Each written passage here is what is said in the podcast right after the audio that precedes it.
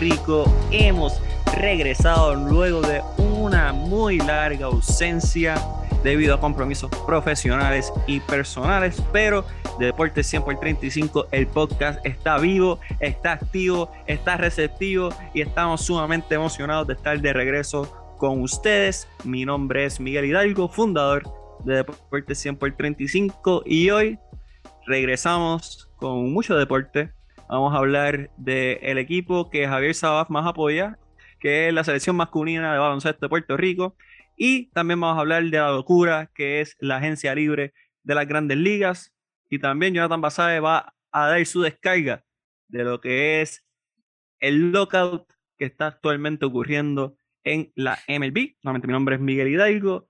Y para entrar rápido al debate, vamos a presentar directamente desde Bristol, Connecticut, la risa más contagiosa del negocio, el gran Jonathan Basabe. ¿Cómo estamos, Basabe? Que es la que hay, mi gente, que es la que hay, a todo el mundo, a todos los que nos están escuchando, dándole play a este grandioso episodio. Estamos de vuelta, regresamos, eh, como usted quiera decirle. Así que vamos a hablar de mucho deporte y lo que vengo con MLB no está fácil, pero eh, te lo dejo a ti, eh, mi señor Miguel Hidalgo. Es importante, a veces las críticas siempre de que se hacen aquí en Deporte 100 por 35 es, con cariño y con amor. Aquí no se critica por criticar, se critica porque queremos que mejore la cosa. Así que hacemos ese disclaimer porque yo también voy a ser parte de una crítica constructiva con la Selección Nacional de Puerto Rico. Y este episodio no podía faltar sin el narrador de la juventud, el joven más talentoso dentro de la industria, el hombre que las hace todas y las tiene todas, Jonathan Basabe. Estamos hablando directamente de Impacto Deportivo del gran Javier Saba. ¿Cómo estamos, Javier?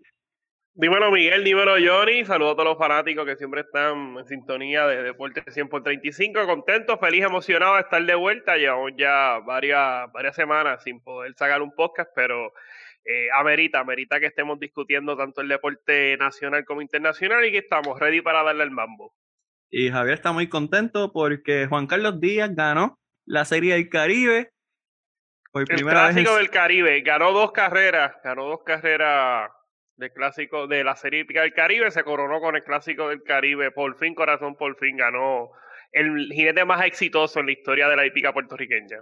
Sí, Javier Saba está celebrando por partida triple, porque también Miguel Coto en el día de hoy fue seleccionado para el Salón de la Fama del Boxeo. Si sobra tiempo, también hablaremos de esta gesta del cagüeño, pero vamos a empezar con la selección nacional masculina de baloncesto de Puerto Rico, que empezó un nuevo recorrido por las ventanas FIBA bajo la dirección del nuevo técnico Nelson Colón. En el primer partido cayeron ante México, que era el anfitrión, con marcador de 90 a 86.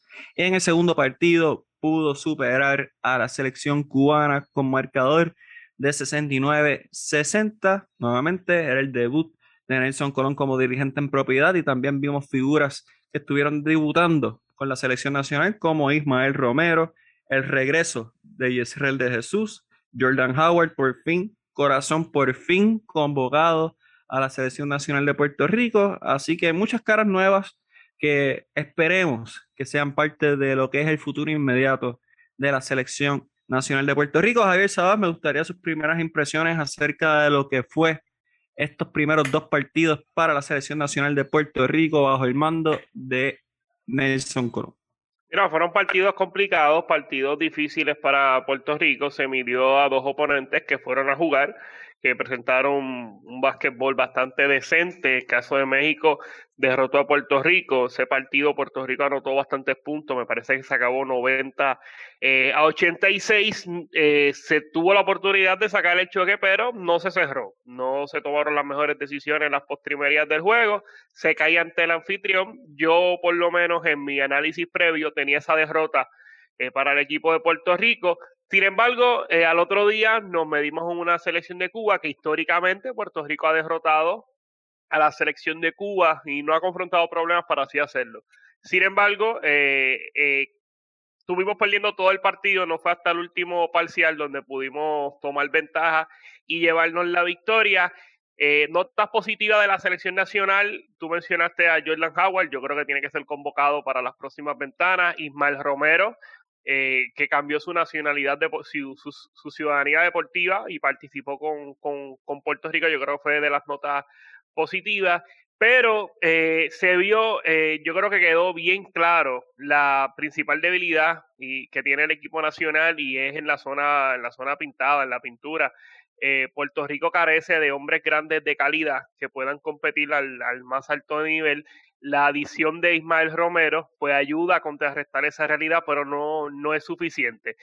Cuba, que no se caracteriza por presentar jugadores en la pintura que, que sean sólidos, nos dominó la pintura, tuvo un dominio absoluto, total, ridículo en, los rebotes, parecía que no había nadie de Puerto Rico capturando rebotes.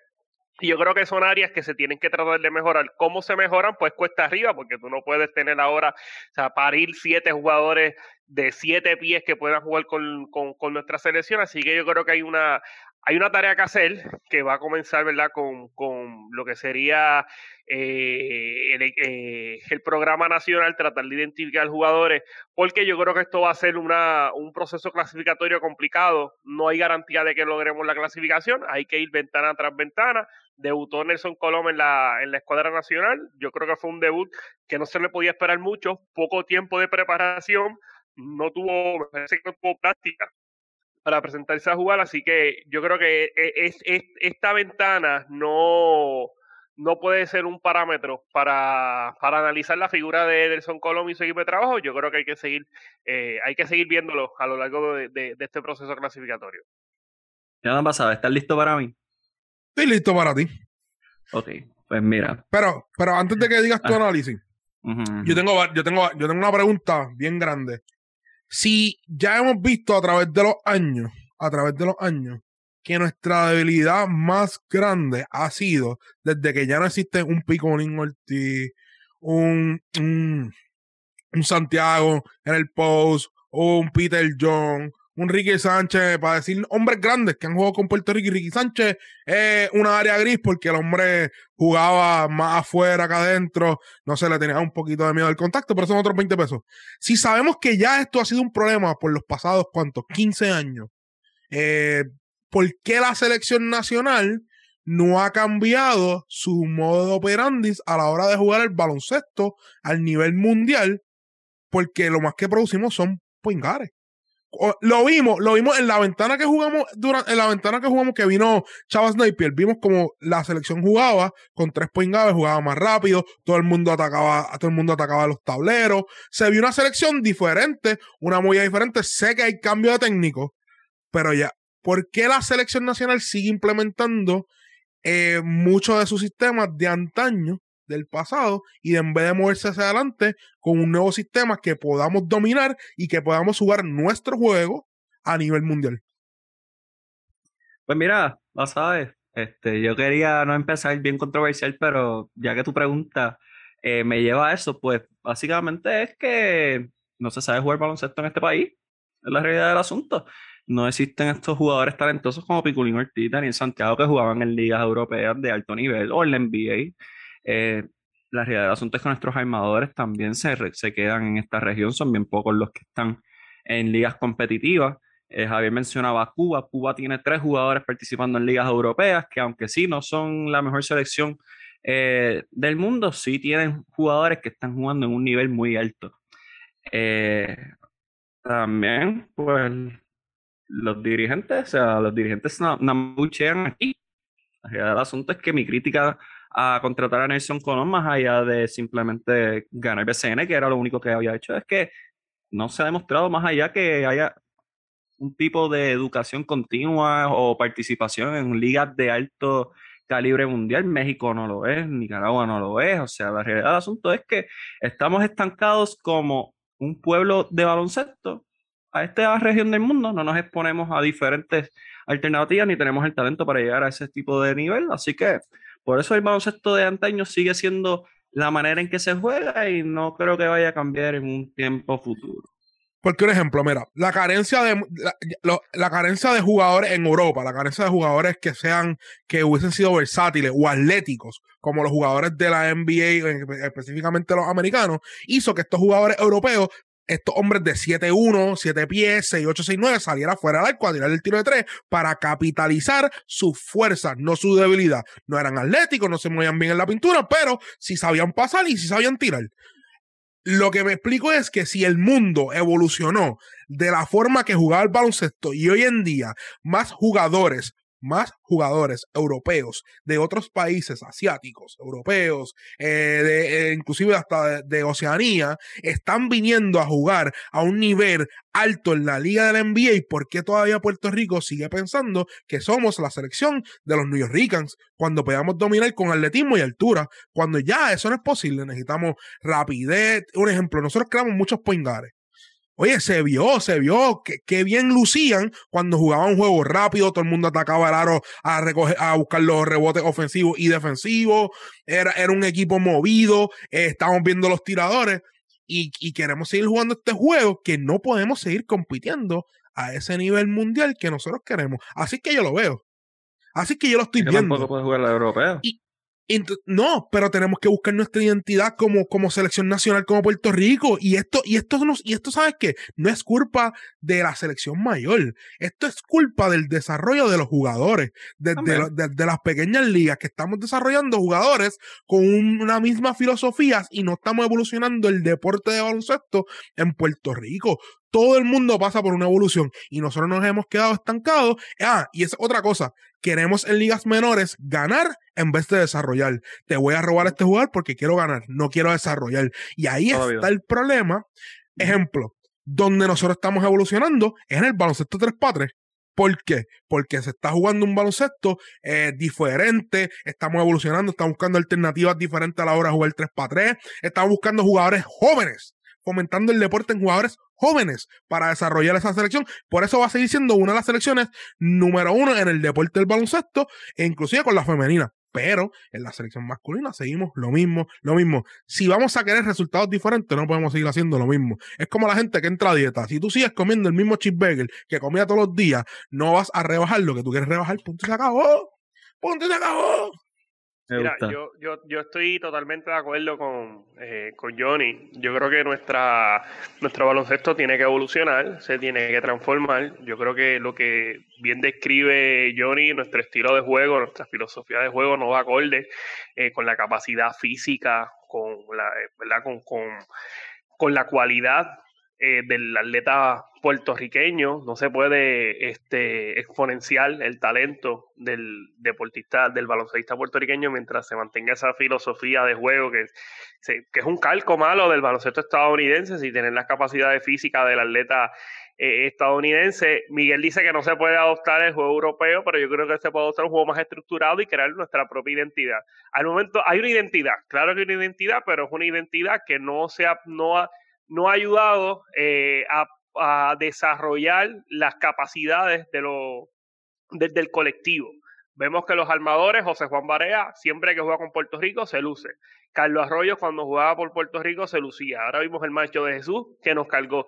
Pero ¿y los demás? ¿Cómo van a aportar? ¿Cómo pueden hacer a los otros compañeros mejores? Yo creo que eso son interrogantes y tal vez, pues, trayendo nuevas ideas, eh, se pudiesen contestar eh, esas preguntas, pero estoy totalmente de acuerdo con Johnny, estoy totalmente de acuerdo con Johnny, mientras no evolucione nuestro baloncesto, mientras no se transforme, yo creo que vamos, vamos a seguir nadando contra la corriente. Mira, me de acuerdo conmigo. Y, y perdona que te interrumpa, Miguel. Y, y, y, estamos claros que tenemos el nivel y tenemos la capacidad de poder hacerlo. Oye, oye, el mm. puertorriqueño, yo, yo pienso que el, el puertorriqueño con menos hace más. Con menos hace más. Por eso tú ves que muchos puertorriqueños se van para otras otra áreas y, y, y, producen. Cuando me digo se van para Estados Unidos y producen. Cuando tú dices, ah, yo tengo que hacer esto. Pero si allá en Puerto Rico yo lo hacía así. ¿Me entiendes? Lo que quiero decirles con esto es que nosotros tenemos la sed de, de, de, de progresar, pero no creo que nos estamos quitando las gringolas. Y todavía pensamos que porque ganamos un centroamericano o porque ganamos un torneito regional, seguimos siendo la potencia o, o, la, o el equipo que competía a nivel mundial como lo hacíamos antes. Y cuando digo antes, ninguno de nosotros que estamos aquí hablando, y a lo mejor la gente que nos escucha, había nacido. So, ya es hora de, de, de dejar de vivir en el 2004 en Atenas y empezar a vivir en el 2021, en el 2021. porque nos, eh, qué, bien se sintió vivir 2004, qué bien se sintió, pero no tenemos, vuelvo y repito, un, un, Santiago, un Piculín, no tenemos un Carlos Arroyo ya, ¿me entiendes? Pero tenemos jugadores aptos que si podemos atacar sus, eh, ¿cómo te digo? No su debilidad, sino su, su fortaleza, podemos competir, pero todavía hay que encontrar una identidad. Es como la película con Runnings, que ellos, ellos fueron, los jamaiquinos fueron a competir en, los Winter Olympics en Boston y ellos quieren hacer como los suizos. Quieren hacer como los suizos. Y el tipo le dice, no, que nosotros no somos suizos, nosotros somos jamaiquinos. Eso es lo que tiene que pasar con Puerto Rico. Nosotros no somos Estados Unidos. Nosotros somos la selección de Puerto Rico. Nosotros no somos eh, España. Nosotros somos la selección de Puerto Rico. Y hay que empezar a buscar esa identidad como selección nacional. Mira, y Johnny, Johnny, Miguel, va a ser bastante breve. Johnny señala algo bien, bien, importante y es la obsesión que se tiene aquí en Puerto Rico por ganar. Lo vemos en las categorías menores, ¿verdad? Que se evalúan en los resultados en victorias y derrotas y no en el desarrollo que, que, tienen los atletas. Y si se hacen esos cambios que nosotros estamos, ¿verdad? Que, que hemos ya dicho en varias ocasiones, pues seguramente lleguen derrotas al inicio. O sea, va a ser un proceso que, que, que van a llegar esas derrotas porque tienen que llegar porque es un proceso y hay que ver cuán, eh, cuán dispuesto esté, en este caso, la Federación de los Estados de Puerto Rico en, el aceptar esas derrotas y cuál va a ser este el respaldo que va a recibir los fanáticos. Sabemos que aquí pues la cultura que tiene el básquetbol es, bien grande y los fanáticos son, son bien injustos. Y hay veces que para salvaguardar el trabajo de uno, salvaguardar las posiciones que uno tiene, eh, todo se basa en resultados, en victorias y, en derrotas. Y tal vez esas victorias, en vez de acercarte a la meta real, que el momento está entre los mejores 10 del mundo, esas victorias con jugadores que ya son lo que son, lo que te hacen es atrasar esa agenda que tiene el colectivo. Así que yo creo que tiene, se tiene que poner todo esto en una balanza y no solamente se pueden evaluar los resultados en victorias y derrotas. Ya sabes qué es lo triste de todo esto. Tú puedes buscar el podcast número 20 de nosotros el podcast número 55, el podcast número 72, el podcast número 84. Estoy tirando números al garete, pero quiero que entiendan el punto. Y esta conversación la hemos tenido mil veces. Se ha dado soluciones mil veces. ¿Cuándo se ha ejecutado? Nunca. Así que la realidad del asunto es que seguimos combatiendo el mismo mal, seguimos sin organización, seguimos sin estructura. Yo a Nelson no le voy a echar culpa de nada porque, oye, en dos partidos yo no puedo determinar cuál va a ser el rumbo de la selección nacional de aquí a cuatro años, porque este es un nuevo ciclo olímpico. Pero sí estamos viendo un mal comienzo estructural, porque se sabía que había una ventana, como menciona Javier, no se practicó, o si se practicó, no se practicó mucho. Nuevamente, jugadores llegando a último minuto, llegando, tratando de, de improvisar en el proceso. Hay una ventana en febrero, Corillo, tú se sabe. Si yo lo sé, usted lo tiene que saber. Yo espero. Digo, rezo, rezo a Dios que eso sea el caso. Así que ya sabes que no van a estar ni los NBA ni los NCAA. Ve convocando desde ya. Ve preguntando a agendas, mira, ¿qué, ¿qué, tú tienes esta fecha? Tan, tan, tan, tan. Porque la realidad del asunto es que estas ventanas son bien importantes para poder clasificar a la AmeriCup Así que. Miguel, y una última cosita, y yo creo que los directivos de proyecto en Puerto Rico, eh, particularmente el gerente general de la Selección Nacional, Carlos Arroyo, tiene que, tiene que ser claro con los jugadores. O sea, si vimos en esta ventana mundialista, yo creo que el mejor jugador que Puerto Rico tuvo, además de Ismael Romero, lo fue el Macho de Jesús. Macho de Jesús es armador.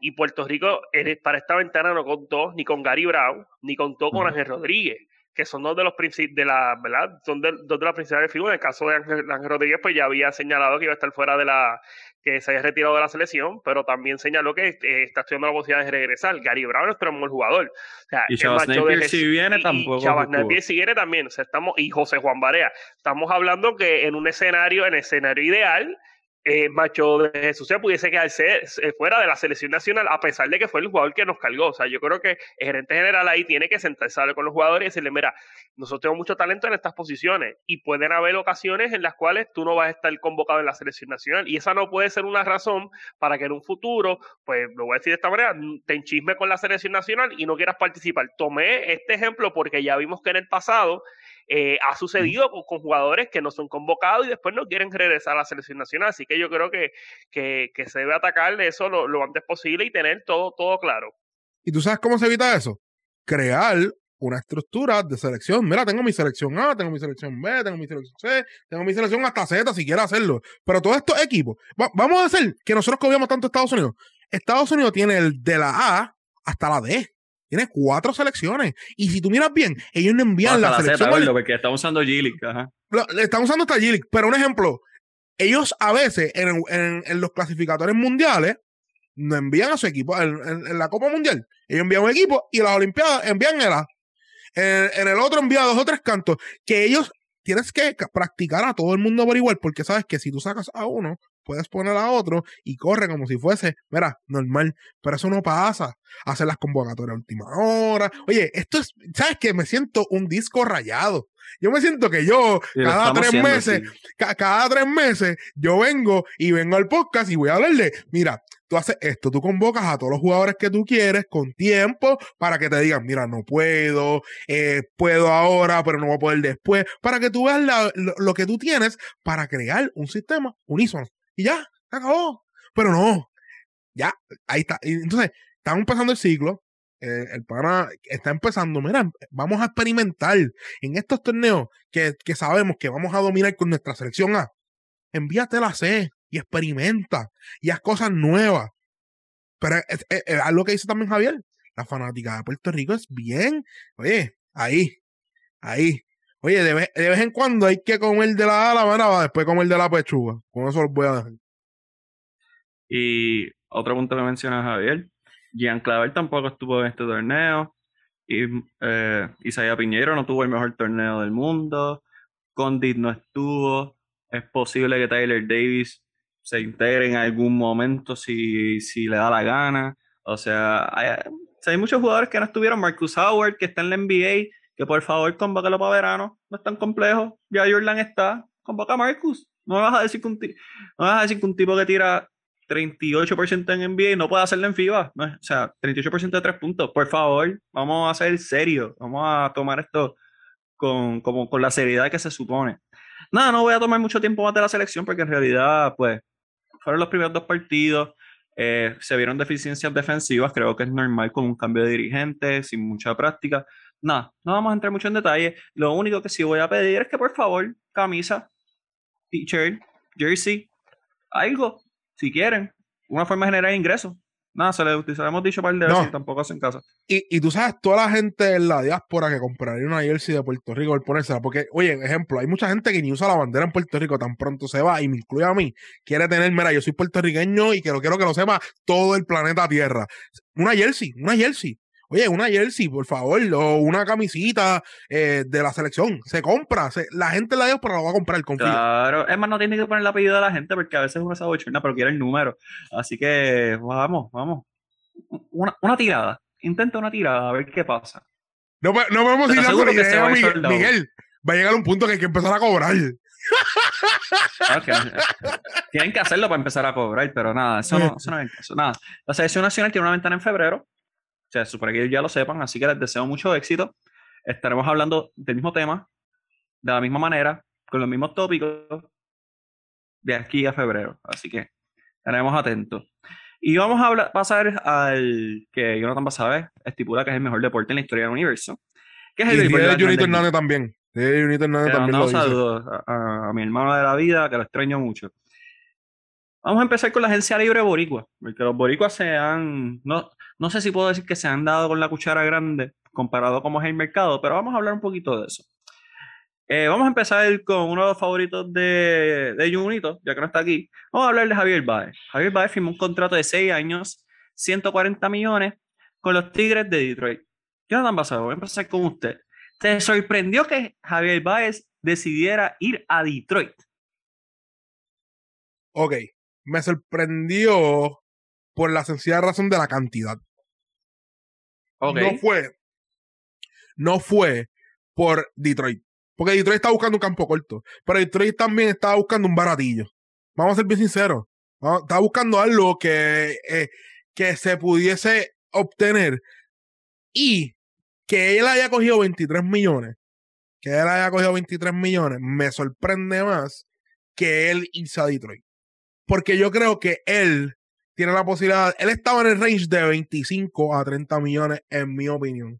Yo creo que él estaba en ese range porque, como campo corto, tiene un guante bien privilegiado. Y no solamente eso, no solamente eso, que a través que pasen los años, el caballero se puede mover para la tercera base, lo puede defender, se puede mover para la segunda base, lo puede defender, se puede mover hasta inclusive hasta la primera base y lo puede defender. Y va a tener un guante elite. Yo creo que él... ¿Tú sabes mi opinión sobre esto? Yo creo que su agente le dijo, viene un lockout, aprovecha para que te lleves el dinero. No sabemos lo que va a pasar. Eso es mi opinión porque en mi mente no cabe que él haya cogido tan poco dinero, 23, oye, poco dinero para pa, nosotros, para él, para él, para nosotros los plebeyos, me dan una caja de agua y me pagan el, eh, préstamo estudiantil, estamos bien. Sí, sí, sí, sí. Estamos bien. Estamos, pues vamos a hacer el disclaimer que esto es comparado al mercado, porque yo creo, entiendo yo, que con 140 millones Javier Báez puede vivir. Entiendo yo. Sí, él le tiene que dar cuánto, un 5, un 10% a esa gente y se acabó. Y se acabó. Y, lo, y lo demás. Y taxes. Se, se lleva 100, 100 limpio. Vamos a decir que se lleva 100 limpio. 100 limpio, como quiera, como se puede vivir. Pero yo creo que él se mere, él, él podía conseguir más dinero en un mercado donde estaban tantos campos cortos.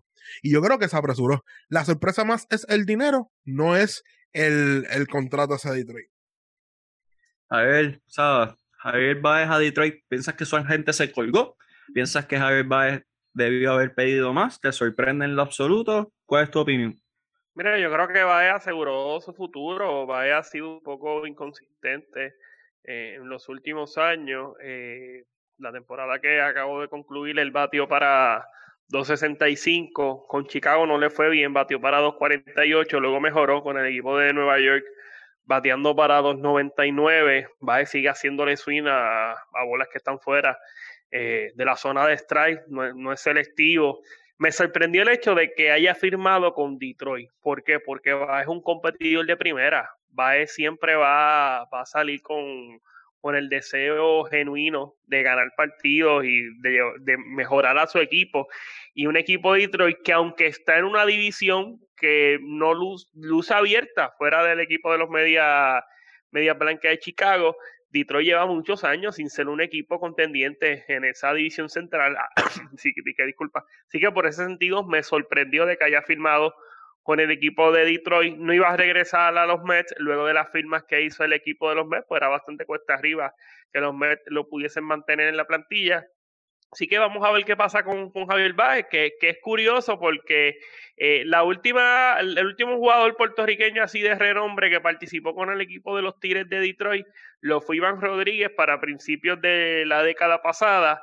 Previo a eso, eh, tal vez el contrato más lujoso que pudo haber adquirido un puertorriqueño en la figura de Juan Igor González con el equipo de Detroit, no firmó, ahora va rápido, en un 2x3 firma con este equipo de, de, los Tigres, así que vamos a ver cómo le va, va. En cuanto al dinero, yo creo que, mira, o sea, son buenos, el dinero que va a ganar, además con los sponsors, va a un jugador que vende mucho, o sea que más allá del dinero que le vaya a dar los Tigres, él va a hacer dinero por otras áreas, así que yo creo que fue una buena firma para, para Javier Báez, nuevo, me sorprendió de que haya sido con el equipo de los Tigres de Detroit. No, y, sabes que, Javier, va a ser una pieza... Eh va a ser una, la cara del equipo a lo que está en este proceso de reconstrucción. esa división, vamos a ser bien sinceros, esa división está abierta. Esa división está abierta para el equipo que ponga, que ponga effort. Además de los Chicago White Sox, ¿qué otro equipo está ahí? Kansas City, eh, Cleveland, pues no tienen nombre, ahora se volvieron para atrás. Eh, ¿Ah, eh, hay un revolú de trademark y todo ese revolú, pero, pero sí. Ay, pero sí, pero Cleveland, realmente, el equipo de Detroit, Minnesota, Minnesota rompió el equipo. Minnesota rompió el equipo y firmó a Byron Boxon. Y yo no sé por qué, pero Byron Boxon, muy bien por él. Consiguió su chaucha. Eh, así que yo creo que él va a ser esa cara de ese equipo y el equipo estaba produciendo. Estuvo al principio de la temporada, mira ahí, galopeando. Así que vamos a ver lo que pasa con Detroit. Mira, yo voy a, tomarme el atrevimiento de hablar por Junito Hernández, mi compadre, mi santo, que, que lo extrañó con la vida, y decir que la gente de Javier Baez se colgó, se colgó la realidad del asunto. Oye, y esto es yo hablando por Junito Hernández, porque el que sabe, el que me conoce sabe que yo tengo muchos problemas con el lado ofensivo de Javier Baez, pero a él le ofrecieron 161 millones los Cubs, y él dijo que no. El firmar por 140, pues me resulta ilógico, cuando mínimo debió haber firmado por el mismo total que le ofrecieron los Cubs. Está tirándose un Dennis Schroeder con los Lakers que le ofrecieron 84 millones y dijo, no, no, yo creo que soy más caballo que eso y ahora no consigue contratos de más de un año. Así que me hubiese gustado ver que Javier Baez se llevara un contrato entre 175 y 180 millones. Eh, la realidad asunto es que Javier Baez ya ganó un campeonato, no necesita más, puede seguir eh, sumando a su resumen individual. Eh, creo que en la Liga Americana pues está abierto para poder ganar múltiples guantes de oro. Eh, ya que Francisco Lindor no está, no, sabemos qué va a pasar con Carlos Correa, pero y lo vamos a discutir aquí, pero Carlos Correa puede quedarse al americano, brincar a la nacional, así que hay, hay mucha oportunidad para Javier Baez. Quién sabe cuántos incentivos pueda conseguirle aquí en el proceso, o sea, hay muchas cosas, pero pienso que la gente se colgó en este contrato inicial de seis años. Pienso que 23 millones por año no está mal.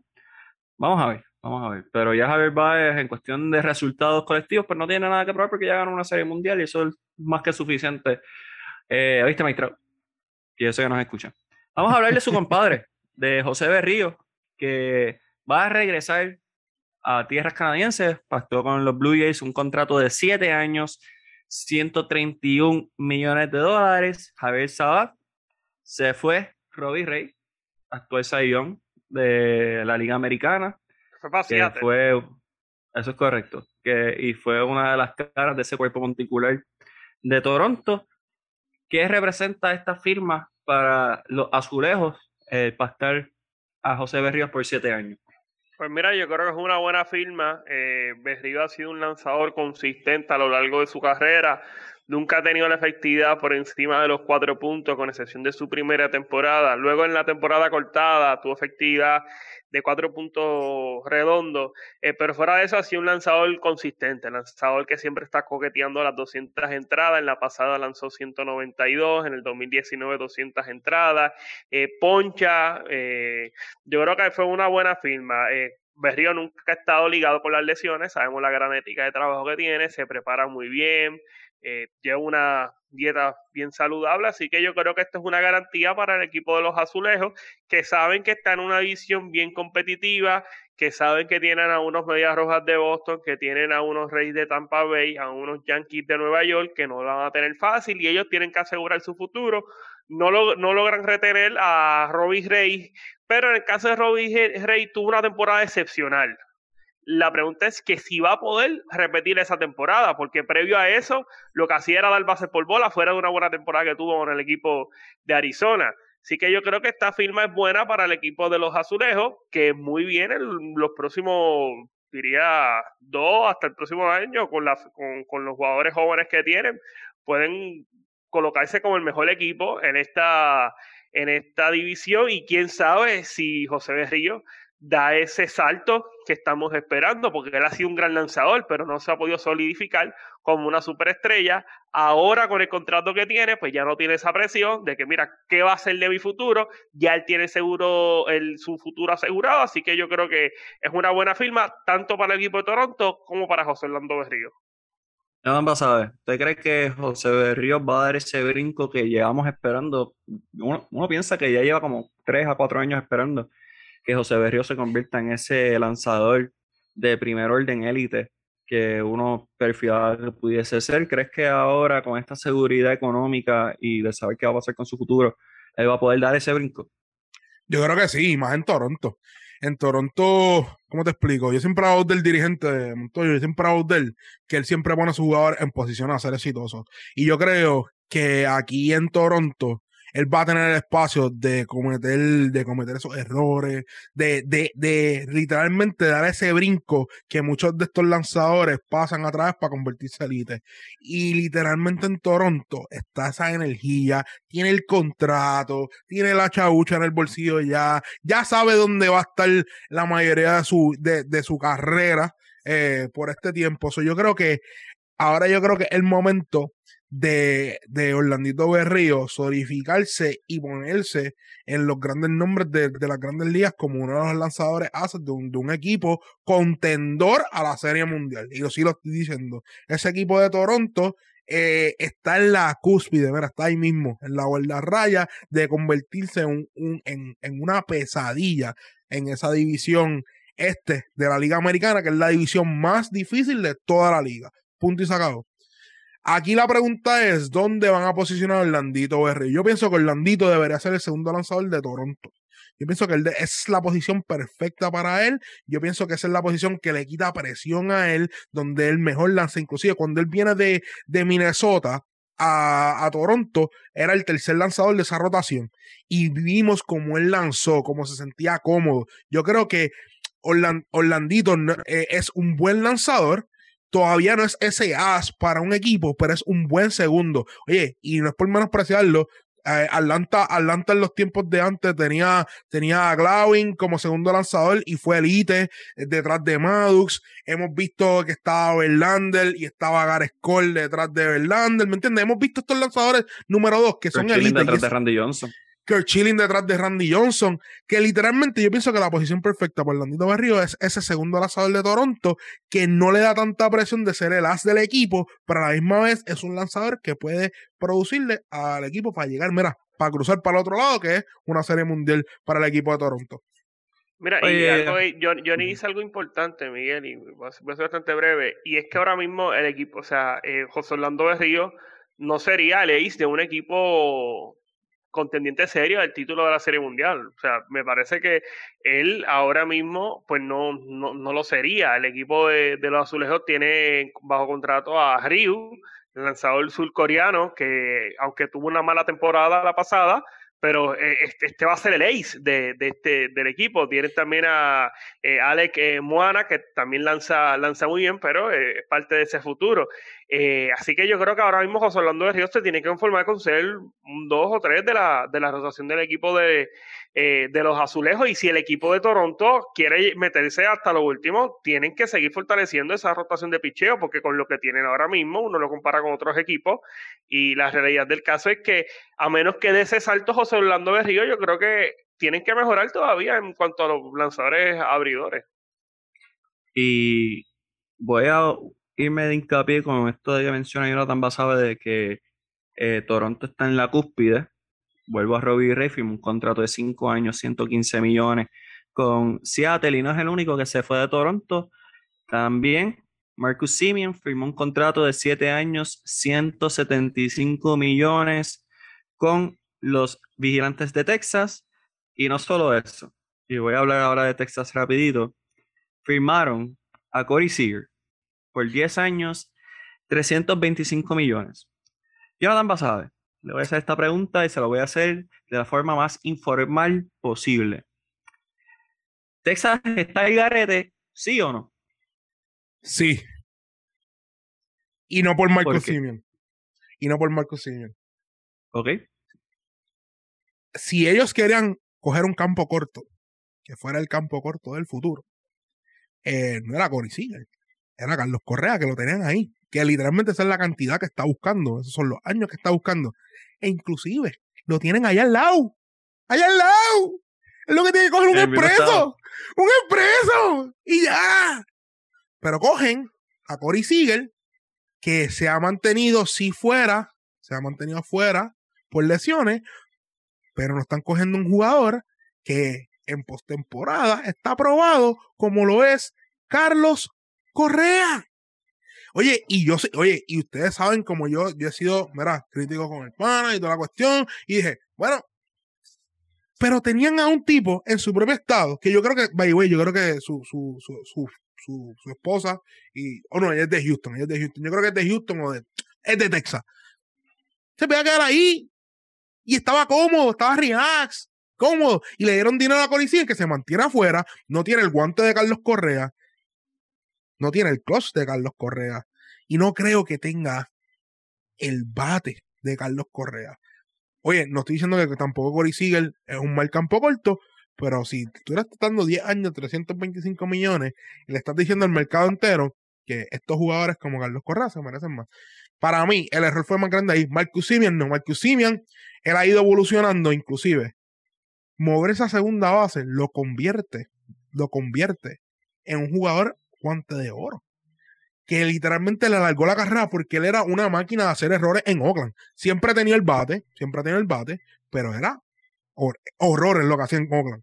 a mover la segunda base, lo convierte en guante de oro, menos presión, no tiene que usar tanto el brazo.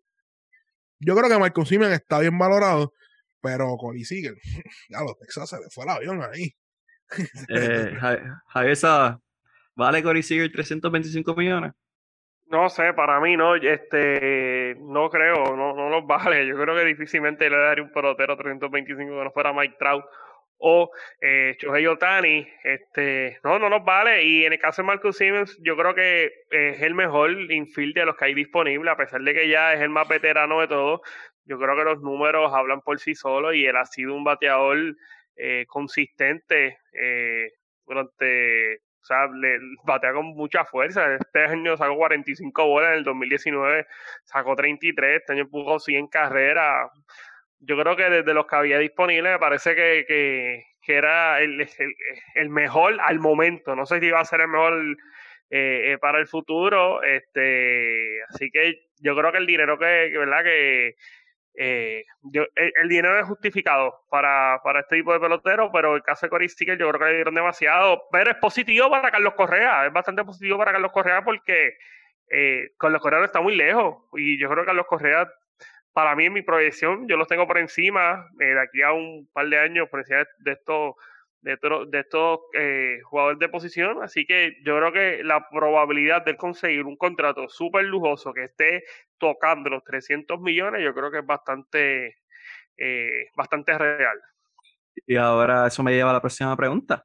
¿qué va a pasar con Carlos Correa ya que vimos este contrato de Corey Seager que en mi opinión no es justificable en lo absoluto. O sea, en realidad el asunto es que Corey Seager para mí no está en la misma oración ni que Francisco Lindor, ni que Fernando Tatís, ni que Carlos Correa, etcétera, etcétera. Eh, ¿Cuál es el mercado real para Carlos Correa? Y todo esto es tomando la premisa de que ahora mismo hay un lockout, pero vamos a pensar que todo se queda igual. ¿Cuál es ahora mismo hoy? Si usted fuera agente de Carlos Correa, ¿cuál es el mercado para él? Javier González, Javier Sabat, eh, me gustaría escuchar su, su proyección. Mira, yo buscaría los 300 millones. Fijo, 300 flat. Sí, loco, yo, yo, mala mía, pero yo, yo lo buscaría. Correa lo ha demostrado. O sea, Correa, sin luego no, no firmar la extensión con el equipo de los, los Astros de Houston, Correa está, o sea, él está claro en su objetivo y él este año demostró que en una temporada eh, saludable, él vale todo ese dinero. Yo creo que sí, yo iría atrás, o sea, lo máximo, yo iría atrás los 300 millones que está buscando Carlos Correa. Ya no ver. La pregunta que se tiene que hacer es esta. ¿Él quiere el dinero o quiere competir? Porque el equipo que le va a dar el dinero que él quiere no es un equipo que está en contendencia a competir para un campeonato. Vamos a ser bien claros de eso. Yo estoy bien claro de eso. Oye, los nacionales le pueden ofrecer chavo pero los nacionales no están al nivel que estaban cuando ganaron la Serie Mundial. Es un buen equipo que, que, que cabe bien. Joel, pido 326 millones de dólares, porque es imposible que Cory Seager le dieron 325 y él le vayan a dar menos. Yo pido, es más, 325 con un dólar. Pido yo. Pido yo, porque es imposible, es improbable que le, que le den menos dinero a Carlos Correa que a Cory Seager es improbable, es improbable. En, en, el, deporte, en el deporte, no, no, no, en, este, en el béisbol no me cabe la menor duda. Un tipo que está aprobado, que, oye, que cuando, que puede ser un líder en un equipo, puede entrar y puede ser el líder de un equipo, que, ok, vamos a ser sinceros, cuando pasó lo del los zafacones, el que sacó la cara por el equipo fue él, el que estuvo hablando fue él. Todos los demás estaban haciendo, hasta el mismo Altuve. Altuve no dijo ni nada dijo algo que le escribió, mira, le escribieron y ya. Literalmente tú tienes un líder, un tipo que produce guante de oro. Si llegas a la postemporada, tiene un tipo que tiene, mira, los nervios de acero. Si yo, Cory, es más, 325 y una peseta. Y una peseta. 325 con 25 centavos. Y se acabó. Ok, gracias, gracias Jonathan Basabe por ese análisis experto total, bien pedido de tu parte. Y pero, pero yo le digo son de pero yo le digo son de chiste. Pero si él dice, mira, en el mercado, mira cómo está el mercado. Ahí está sigue esto. A mí me está Y yo estaría de acuerdo. O sea, yo era de los que decía que Correa no merecía llegar a, los 300 millones por su falta de lastimadura. Pero este contrato de Seager es una falta de respeto hacia Y Seager falta igual que él. todos. Ujú. Y Seager también tiene problemas de lesiones. Así que, no sé, no sé. Creo que el mercado va a dictar mucho ahora. Creo que está a favor de Carlos Correa, como dice Javier Saba. Y hablar de los Mets, pero en realidad el asunto es que no tengo tiempo ahora mismo, porque tengo que darle tiempo a Jonathan Basabe a que me explique su perspectiva de lo que es este nuevo, esta nueva paralización de labores de las grandes ligas, el noveno en su historia. Eh, porque nosotros no somos como allá, que ellos no saben eso. En el 1972, 1973, 1976, 1980, 81, 85, 90, del 94 al 95 y ahora en el 2021 tenemos otra paralización. No se llegó a un acuerdo en el Collective Bargaining Agreement y los dueños básicamente paralizaron las labores de los jugadores.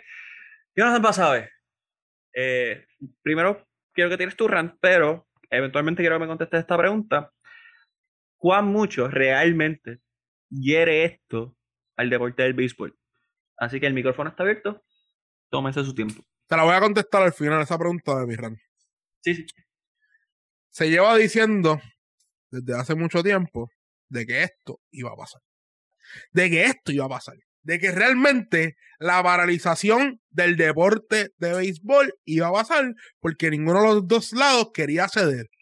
Y el béisbol ahora mismo tiene un comisionado que sí, que los, los dueños le pagan su sueldo, pero tiene un comisionado que no, ha, no se le ha visto la imparcialidad con los jugadores, como lo han hecho otros comisionados en otras ligas, que ellos saben que los jugadores es el producto, porque ahora mismo lo que ellos son dueños es del nombre de la liga. That's it. That's it. Si Trout ahora mismo quiere jugar con los criollos de Cagua, la gente va a viajar a ver a Trout a los criollos de Cagua. Punto se acabó. Sería inteligente de su parte. Por fin ganaría. Si algo. ahora, si ahora mismo Juan Soto quiere jugar con los Tigres del Licey, la gente va a viajar a ver a Juan Soto en los Tigres del Licey. ¿Por qué? Porque el producto son los jugadores, no es la liga. La liga es el branding. La liga es el branding, la liga es lo más hermoso, eh, tiene años, tiene prestigio, pero a través de los años, los que han hecho la liga son los jugadores. Babe Ruth, no dicen, no dicen la casa que construyeron los, Yan- eh, los Yankees o que construyó el dueño. La el estadio de los Yankees se le llamaba la casa que construyó Babe Ruth, el jugador. El jugador. No, no, la casa que construyeron eh, eh, el gerente general de la época. No, negativo. Y mi problema más grande aquí es que se veía venir. Y una de las cosas que, que no me molestó, que me, que me, que yo sabía que iba a pasar, que lo iban a mencionar, con todos estos contratos millonarios, cuando el gerente general dice, no, eh, eh, Manfred dice, no, en la carta dice, no, que se le dispensaron un billón de dólares a los jugadores en agencia libre. Pero es que eso, es parte de eso. Tienes que pagarle. Tienes que pagarle. Si, si tú le estás pagando un billón de gente a, un billón de dólares en todos los contratos a los jugadores, significa que estás haciendo más. Y entiendo que es un negocio. Entiendo que tiene que ser win-win. Tiene que ser win-win para que todo el mundo gane. Todo el mundo pero hay un montón de cosas también que la agencia libre, jugadores que vienen a, a llegar a agencia libre a los, a bien tarde en su carrera porque lo subieron a los 23, 24 años, al año de, de estar de, de, de dueños del equipo. Lo vimos con Chris Bryan. Chris Bryan era un jugador que cuando, cuando debutó en la Grandes Ligas en el año que se supone que debutara, era que debutara desde un principio. Tuvimos que esperar, nosotros los fanáticos, todo este tiempo para poderlo retener, para que el equipo lo pueda retener más años. Y entiendo que algo competitivo, para que todo el mundo sea competitivo, pero a la misma vez entiendo que, oye, también el fanático, el fanático, el fanático es el que respalda, el que compra la taquilla, el que va al juego, el que compra la jersey, el que le da este dinero, este, este multinacional de ustedes que se consume es el fanático. Y en parte, hay tres cosas que hay que complacer con, con este lockout. Que los dos estén de acuerdo que es un win-win situation y el fanático. Y para contestarte la pregunta que me hiciste, ¿cómo afecta esto el deporte? Muy grandemente, porque esta temporada, que fue una temporada donde se vieron aumentos en, en la gente viendo el deporte, la gente consumiendo el deporte, lo va a frizar. En el 94, en el 94, el 95, y vamos a ver cuánto dura este loca. Puede ser que antes de que empiece la temporada, pues se acabó. Y chilling, empezamos, normal, y no pasó nada. Pero si se extiende. Y voy a explicar lo que pasó en el 94-95. En el 94-95, el béisbol estaba en todo su apogeo, estaba en todo su nivel, estaba en el nivel más alto que el béisbol había llegado en esa época.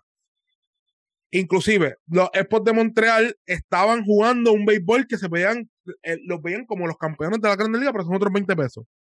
Paralizaron el deporte y hubo una decadencia de viewership de, los, de, de, la gente viendo el deporte de esa liga. Lo que ayudó otra vez para que la gente volviera a seguir el deporte, que no sea el deporte, la era de los esteroides y la competencia de jorrón entre Sammy Sosa y Barry Bond. Eso no vuelve a pasar. Eso no vuelve a pasar. Y Marmaboy, mano mía. Eh, Sammy Sosa. Y inclusive Barry Bonds dando 72. Eso, eso no vuelve a pasar. Así que, vamos a rezar. Nosotros, nosotros los fanáticos, nosotros la gente que vemos el deporte, que apreciamos el deporte, que esto se pueda resolver antes de tiempo. Y llevamos diciéndolo con tiempo. Porque si esto no se resuelve, esto puede crear una, un domino effect en los deportes de, de, alto nivel, porque literalmente ya el deporte es visto por gente de, de edad. Oye, yo, yo veo béisbol, yo tengo 33 años, yo veo béisbol porque yo tengo 33 años y yo me crié viendo béisbol. Pero ya las generaciones pequeñas no ven béisbol, al menos que su papá, su abuelo, su tío ve béisbol. Y yo les voy a decir esto bien sincero, viviendo en Estados Unidos, la gente se ha dormido con MLS. El equipo de Austin, que era el equipo más porquería de, de toda la MLS, yo creo que llegó hasta último, ahora el estadio. Con una fanaticada apasionada. Y el MLS todos los años sigue subiendo el viewership, sigue subiendo el viewership, sigue subiendo el viewership. En Atlanta, que la gente piensa, no, Atlanta es fútbol y, y, baloncesto. En Atlanta, la gente llena el, estadio, el Mercedes-Benz, donde la gente juega fútbol, lo llenan. A ver los jugadores jugar de soccer. Realmente, esto puede afectar el deporte bien grandemente. Eso no lo voy a decir con el desarrollo del deporte. Niños de. El, el COVID afecta unas cosas del desarrollo de los niños, los niños no pueden ver el Así que esto, esto, esto sí que es bien, es bien triste, en verdad. Es bien triste. Y más una persona, yo, yo que amo el deporte, pero ya, no voy a parar con mi eh, yo creo que me extendí un montón, mala mía. A esa, algo que quieras añadir acerca de este, este para, esta paralización laboral de las grandes ligas. Mira, Johnny lo dijo muy bien, lo dijo muy bien. O sea, no, no se ha llegado a un acuerdo entre la asociación de jugadores y los dueños de los equipos. Y, es interesante porque lo, la asociación de jugadores lo que quiere es que se le den mejores contratos, que hay un deseo genuino, real de parte de los equipos de firmar a los, a los jugadores. Este eh, que no esperen hasta último momento para hacer para hacer sus ofertas y yo creo que los jugadores están todos su ellos son los protagonistas del deporte o sea ellos son los que se supone que estén ganando la mayor cantidad de, de, dinero o sea ellos son los protagonistas yo creo que en ese sentido eh, siempre estaré del lado eh, de, de, los jugadores, de los jugadores y más ahora que esto del COVID-19 ciertamente ha hecho que que esas agendas que tenía la grandes ligas de cerrar aún más, eh, reducir aún más su, su plantilla eh, laboral en cuestión de jugadores, pues, pues yo creo que, eh, hay que hay que hay que tomar cartas en el asunto y yo creo que lo que está haciendo la asociación está muy bien. está muy bien. Otra cosa, Miguel, que con este, con este paro, este paro laboral, ningún equipo Ningún equipo puede ni siquiera mandarle un mensaje de texto, no puede ni una llamadita. Yo creo que ni chequear el Instagram ni el Twitter de ningún jugador, ni darle un like a algún jugador porque estaría rompiendo, ¿verdad? Lo que es este paro eh, laboral. Jugadores que eh, formen parte, que hayan formado parte del roster al menos de los 40. Jugadores de Liga Menor todavía los equipos los pueden firmar. jugador de Liga Menor, quien estuvo en el roster de los 40, sí puede haber negociaciones entre los jugadores y, y, la Grandes Liga, pero todo aquel jugador que haya formado parte del roster de los 40 no puede hacer ninguna llamada, ni puede recibir ningún texto, ni un like de Twitter de ninguna franquicia de la Grandes Ligas. Bueno, me parece, o sea, me parece triste en el sentido de que, como mencioné tan pasado, el béisbol ha ido decayendo poco a poco en cuestión de el orden en que los fanáticos ven el juego.